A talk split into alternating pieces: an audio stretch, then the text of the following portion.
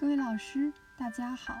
今天给大家分享的文章题目为《基于加速康复外科理念的全程护理模式，在结直肠癌患者为术期的应用及效果分析》。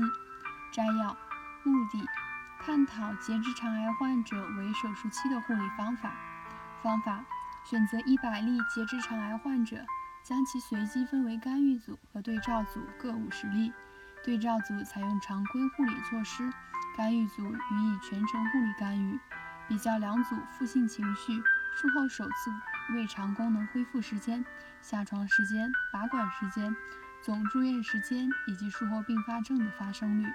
结果，干预组术后负性情绪的改善情况优于对照组，术后首次胃肠功能恢复时间、下床时间、拔管时间、住院时间。以及并发症的发生率均低于对照组。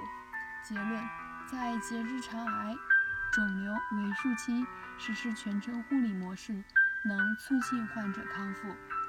想要了解本篇文章的详细内容及全文下载，请关注我们的微信公众号 “eras 最新文献解读”。谢谢大家。